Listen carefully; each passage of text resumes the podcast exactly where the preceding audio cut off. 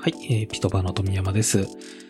えー小川先生二十数年間ですね、まあ、この中学受験に関わってきてですね、えー数百数千という、まあ、子供だけではなく、親子も一緒に見られてきた経験の中でですね、えーまあ、基本的にはその家、その子、それぞれの伸ばし方があって、まあ、それを見つけ出すということを小川先生いつもおっしゃっているんですけれども、個人的にですね、まあ、そうは言いつつも、こう、伸びる子供の親ですとか、家庭に何か共通しているところがですね、あるのかなというところを気になって、まあ、少しダメ元で聞いてみたところですね、あるということでしたので、そのあたりを、えー今回具体的に聞いてきてみました。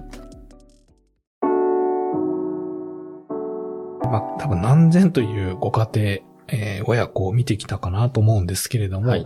やっぱりその伸びている子供の親御さんに何か共通するポイントとかってあったりするんですかね？ありますね。あ、あるんですね。えーはい。と一言で言うと、自信がある。自信が。余。裕がある。はい、はい。っていうことに尽きると思うんですね。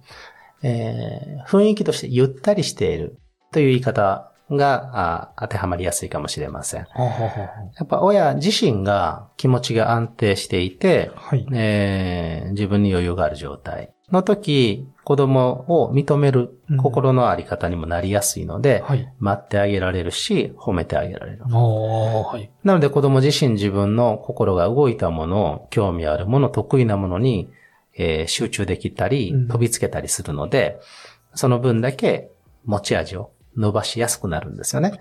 じゃあ、そういったその、この親の自信ゆとりっていうと、よく誤解するのが、お金があるからとか、社会的に地位が高くて有利な立場にあるとか、はい。まあ一昔前の勝ち組えー、のイメージで繋げてしまうはい。人がいるんですけど、それ全然関係なくて、えー、物を持ってるとか、権力があるとか、そういう関係ないですね。その自分自身に自信があり、ゆとりがある状態っていうのは、自分というものに対して認められている。もしくは、自分というものを許せている。私は、まあ、社会的に平凡な人だけども、まあ、そういう自分で、これはこれでいいんじゃないの？なんか、うん自分に軸があるって言いますか？そうですね自分が中心でちゃんと考えられてるっていう方。そう。はい。買い物で忘れ物したり、こう、ちょこちょいなところもあるけど、ええでも家族に対して、えー一生懸命な気持ちっていうのはいつもあって、うんまあ、笑いもたくさん起きるし、はいはいはい。そういう人でしょう、私は。うんみたいなね。うんで、俺は、まあちょっと仕事の方に気持ちが行きがちだけど、ええ決めたことはやりきるってところは頑張れてて、ちょっと優しさとか思いやりが欠ける面が時々あって反省はするけど、えまあその反省をさせてくれる家族と一緒にいられて、うんまあ俺は幸せだな。みたいなるほど。なるほど。それも自信ですね。そう。なん確か頭の中にある理想像になろうとするんではなくて、今の、ええ今の自分を認める。うん親がね。で、もちろん成長したければ、その努力はすればいいんだけど、その変わらない今のままでも十分自分は自分の魅力があるんだとはい。いう気持ちを持つこと。その状態の時、子供のことも受け入れる幅が全然変わってくるんですよね。そうかもしれないですね。確かに。はい。で、じゃあそういった何か持ってるものとかではない、その人自身を認めるという、そういった自信のうん持てる状態ってのは、どうやって育まれるのか。言うと、それは本人の心がけではないんですよ。大事なことは、ありがとうをどれだけ言ってもらってるかなんですね。褒めてもらってるか、感謝してもらってるか。誰からかというと一番身近な家族からですね。えそれは親兄弟も含みます。で、ご夫婦であれば、お互いのパートナーももちろんそう。子供からも認めてほしいですよえね。ママのご飯すごいよねとかね。はい。うん。こう、お父さん物知りだよねとか、うんそんなことでもいい。家族が相互に認め合う。そうすることが重なることで、心の中のこの余裕のビーカーがうま、溜まってくるわけですよ。ゆとりのはいエネルギーがはいはい。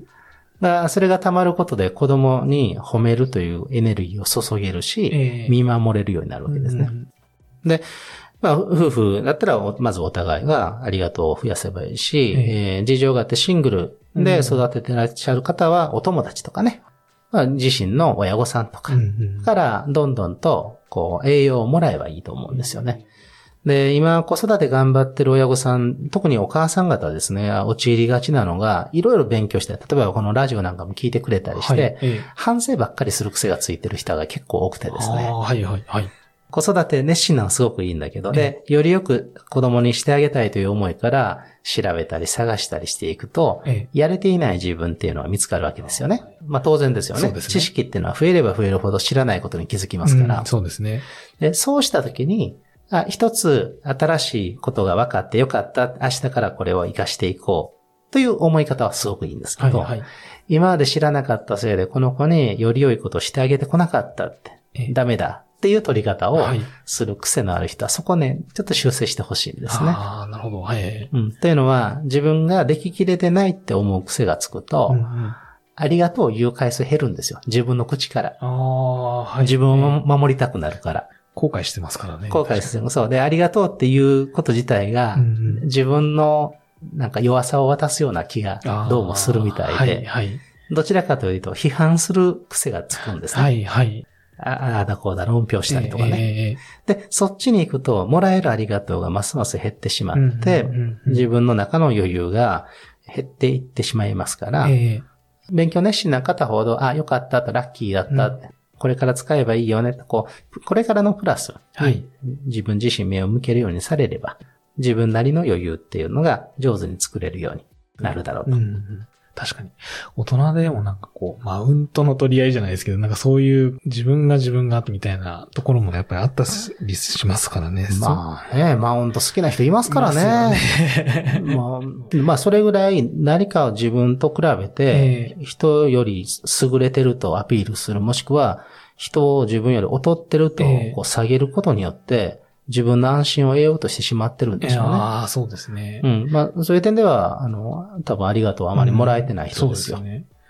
まあそうするとやっぱりチームの雰囲気みたいなのもどんどん悪くなっていくので、そうですよね。ええまあ逆に言うとそれがお互いまあ親から子供も褒める、子供から親も褒めるみたいなことが繰り返せばお互い自信がついてきて。いやそれはそうですよ伸び伸びしますそうですよね。安心してきて、なるほど、そういう、そっちのサイクルですね、やっぱり。そっちが、そうですそうです。本当に認め合うってものすごく大事で。大事ですね。あだから、やっぱこう、笑顔ですよ。あ、できる子のうちって。ヘラヘラしてます。ヘラヘラしてヘるんですねラヘラしてます。そんなこのピリッとしてないです。あ、そうなんですね。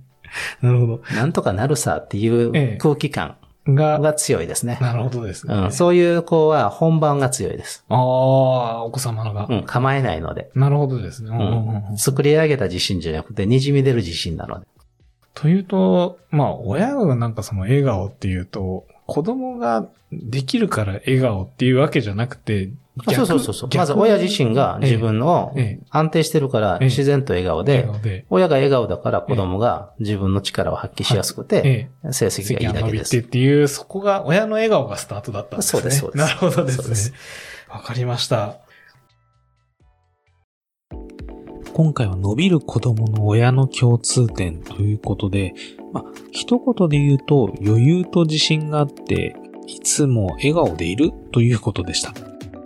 この余裕や自信があるとですね、やはりその他人を褒める、認めるということができるようになってですね、まあ、それによって子供が伸びるという流れということですね。まあ、逆に余裕や自信がないとその逆のパターンとなって、まあ、負のサイクルにですね、入りかねないっていうようなお話でした。ちょっと別の記事でも読んだことがあるんですけれども、アメリカの Google 社が研究したところによると、心理的安全性っていうんですね。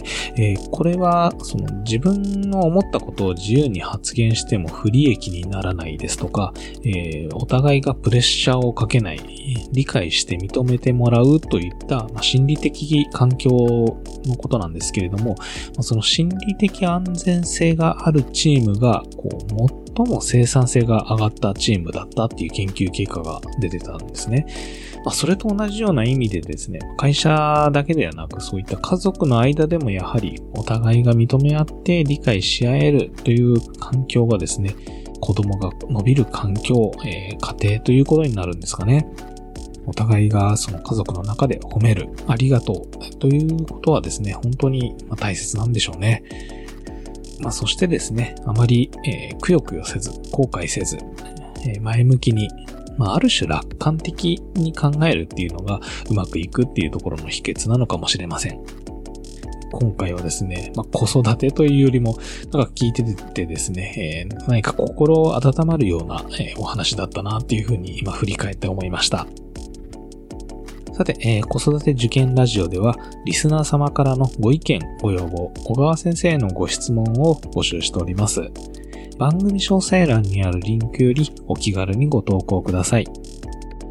今回も最後まで聞いていただきありがとうございました。